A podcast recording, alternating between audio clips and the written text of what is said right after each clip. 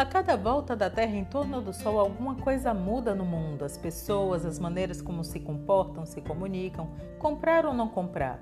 Neste cenário, uma coisa é certa: as coisas estão sempre mudando e as marcas estão atentas e em movimento para manter sua conexão com as pessoas. O marketing e a comunicação fazem esse encontro acontecer. Eu sou Cíntia Moreno e vamos juntos pensando alto sobre comunicação e marketing, sempre trazendo conceitos, exemplos e atualidades.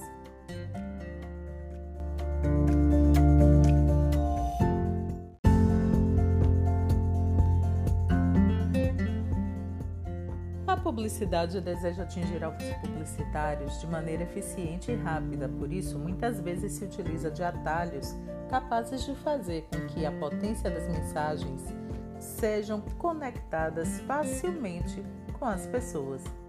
O uso de estereótipos e clichês aparecem comumente como formas capazes de sintetizar um conhecimento prévio, uma detecção prévia das pessoas sobre assuntos e tipos de pessoas. O clichê resume uma unidade de pensamento em uma única frase, uma curta frase capaz de comunicar. Já o estereótipo categoriza pessoas conforme os formatos que elas representam. Vamos analisar como a presença dessas unidades, clichês e estereótipos, compõe o discurso da mensagem publicitária e como contemporaneamente são questionados diante dos apelos à diversidade e à originalidade das mensagens.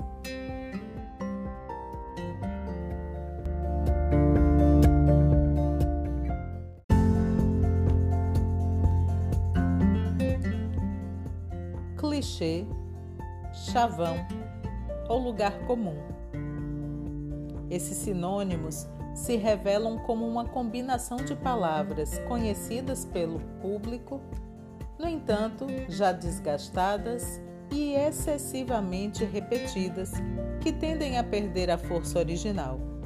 Nesse sentido, enquanto a publicidade busca parecer inventiva e criativa, o uso de clichês transmite ao leitor uma ideia de texto superado, envelhecido e sem imaginação.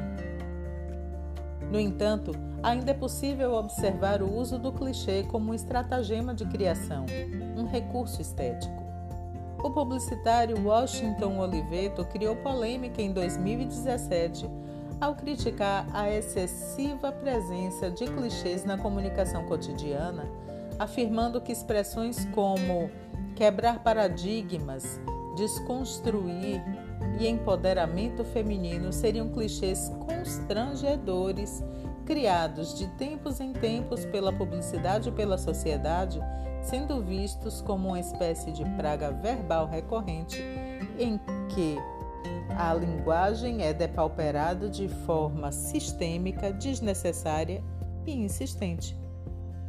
Não fora toda a polêmica gerada pelo artigo de Washington Oliveto, é notória a absorção da publicidade e propaganda às pautas quentes na sociedade e também ao uso de termos que já estejam conhecidos e simplificados no entendimento das pessoas. Volta e meia, uma expressão é catapultada, por exemplo, das redes sociais e levada para dentro das campanhas.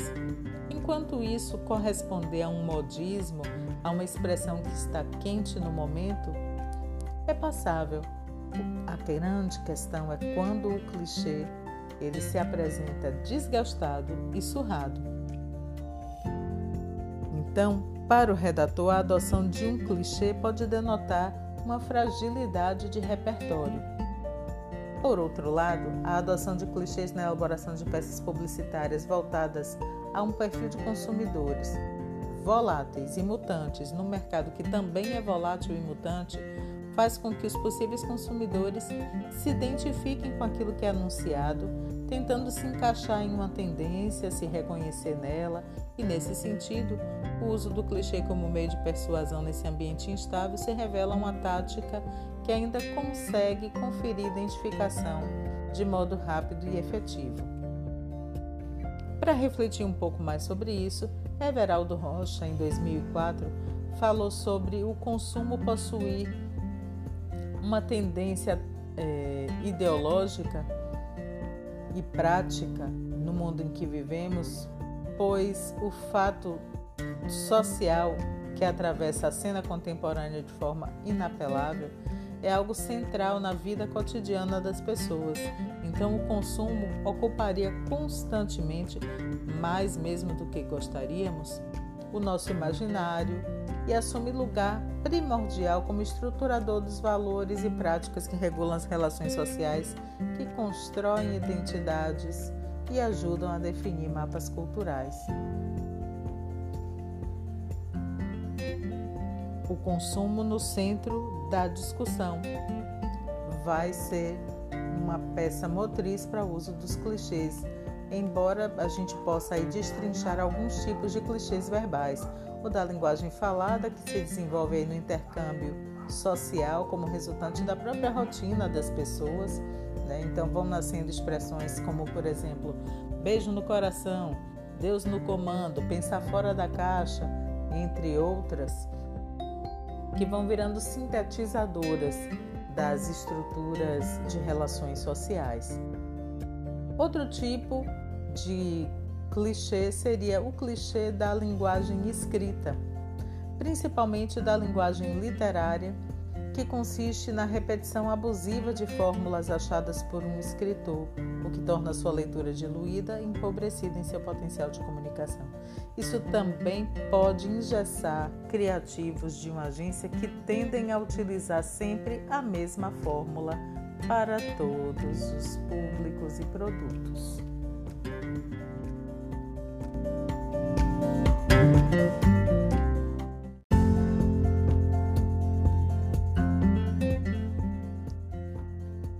Já o estereótipo é a publicidade tentando um novo atalho de identificação, dessa vez com o tipo de pessoa que ela imagina que seja o target daquela marca. Procurando no dicionário, a designação de estereótipo que encontramos apresenta significados como padrão estabelecido pelo senso comum e baseado na ausência de conhecimento sobre o assunto em questão.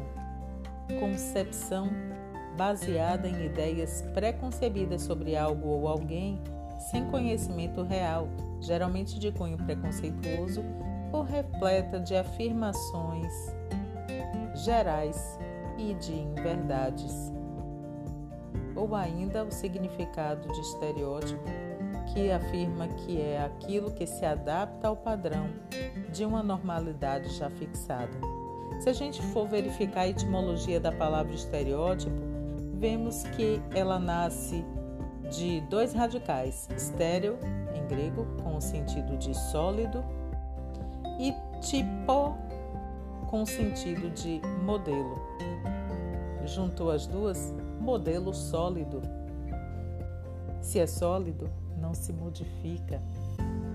A ideia de catalogar padrões de pessoas e estabelecer como elas seriam esteticamente, comportamentalmente e estilisticamente, durante muito tempo foi usado pela publicidade como um atalho capaz de entregar anúncios a pessoas que se pensavam parecidas ou desejavam aquele padrão mas atualmente, na contemporaneidade, o apelo que reside na sociedade é o apelo à diversidade, à representatividade.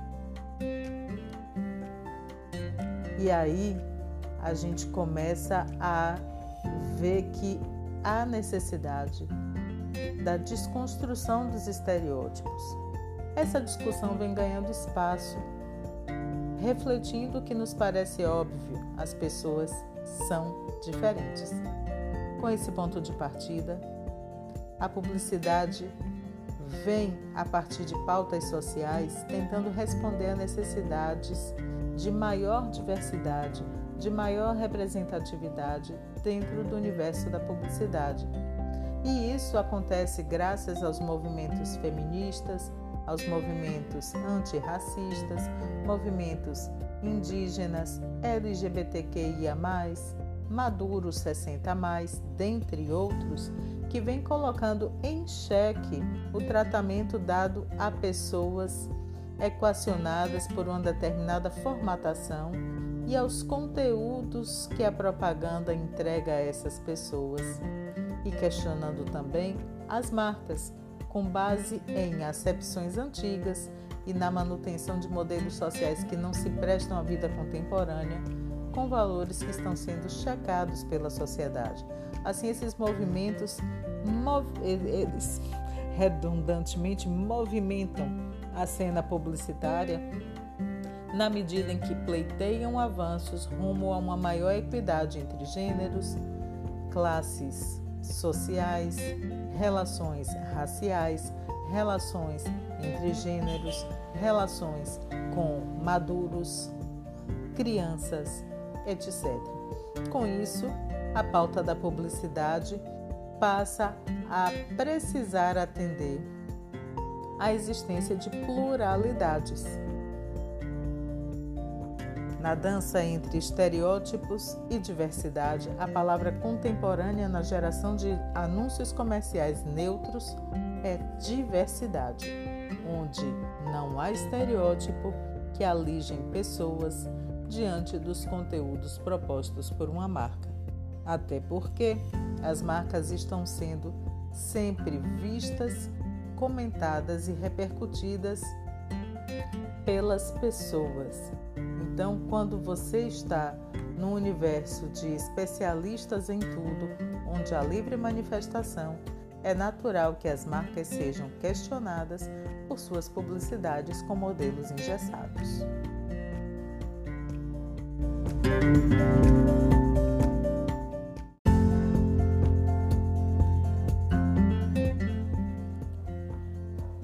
Neste episódio, repercutimos sobre os atalhos tomados pelas marcas para falar através da publicidade com as pessoas. Clichês e estereótipos são questionados pela sociedade contemporânea, onde todos têm uma opinião a dar e onde o óbvio de que as diferenças importam, representatividade importa, tem impelido o discurso publicitário a atualizar suas metodologias e atualizar os elementos constitutivos dos seus discursos.